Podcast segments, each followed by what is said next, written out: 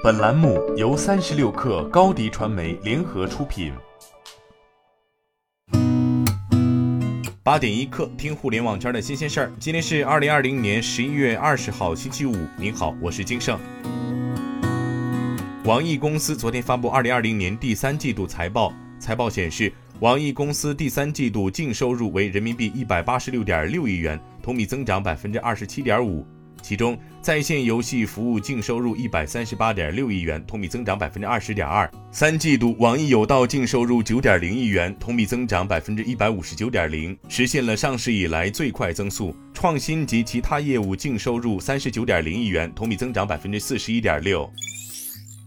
奥迪与阿里巴巴集团昨天共同宣布进一步深化战略合作，探索在导航系统、车载数字助手服务等领域的合作。车载导航将是双方战略合作的一个关键领域。奥迪与阿里巴巴子公司高德地图于二零零六年开始合作，为奥迪客户提供高德地图数据服务。双方进一步深化合作，高德将首次与奥迪在导航软件、导航地图数据、高精数据等领域和奥迪展开全方位合作。此外，双方正在开发包括地下停车场导航、车道级导航及新能源汽车专属导航等新功能。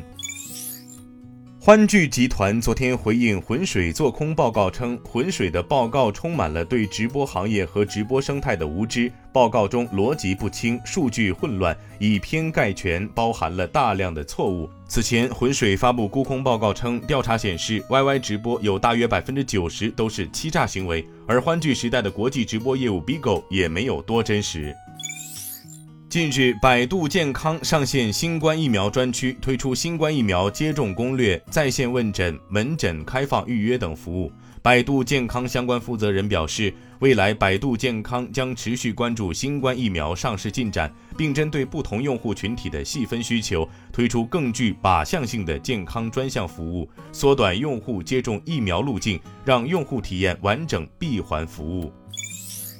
财经自媒体巨富财经昨天发布了对顺丰控股的致歉声明函。道歉函内容显示，自2018年底以来，巨富财经在多个媒体平台注册的官方账户先后发布了数十篇关于顺丰公司的文章，因存在言辞失实、错用因果关系以及引述事件和数据失真情况，严重侵犯了顺丰公司名誉权，引发了诉讼。为消除不良影响，我司郑重向顺丰公司致歉，并删除所有侵权文章，同时向顺丰公司赔偿侵权赔偿金一元，以表歉意。互联网不是法外之地。有业内人士指出，目前网络谣言基本都集中于知名企业及大品牌，而随着移动互联网下各种自媒体平台的飞速发展，影响已经难以遏制，企业根本难以应对。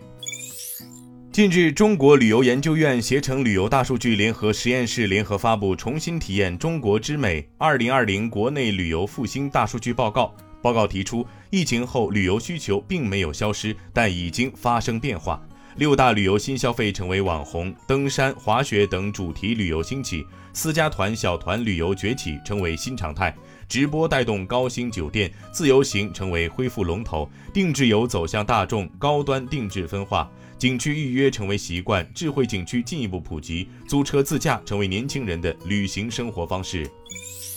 在外媒获得的一份内部文件中，苹果已经承认一些 iPhone 十二显示屏在某些条件下表现出闪烁绿色或灰色的光芒，或其他非预期的颜色变化。在本周与苹果授权服务提供商分享的文件中，苹果表示已知道与此问题相关的用户报告，并正在进行调查。苹果已经建议技术人员至少在目前避免未受影响的 iPhone 提供服务，而是告知客户应该让他们的 iPhone 保持最新 iOS 版本的更新。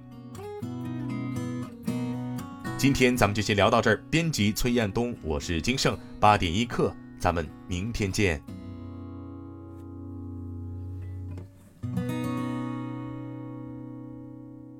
欢迎加入三十六氪官方社群，添加微信。baby 三十六克，b a b y 三六 k r，获取独家商业资讯，听大咖讲风口，聊创业，和上万课友一起交流学习。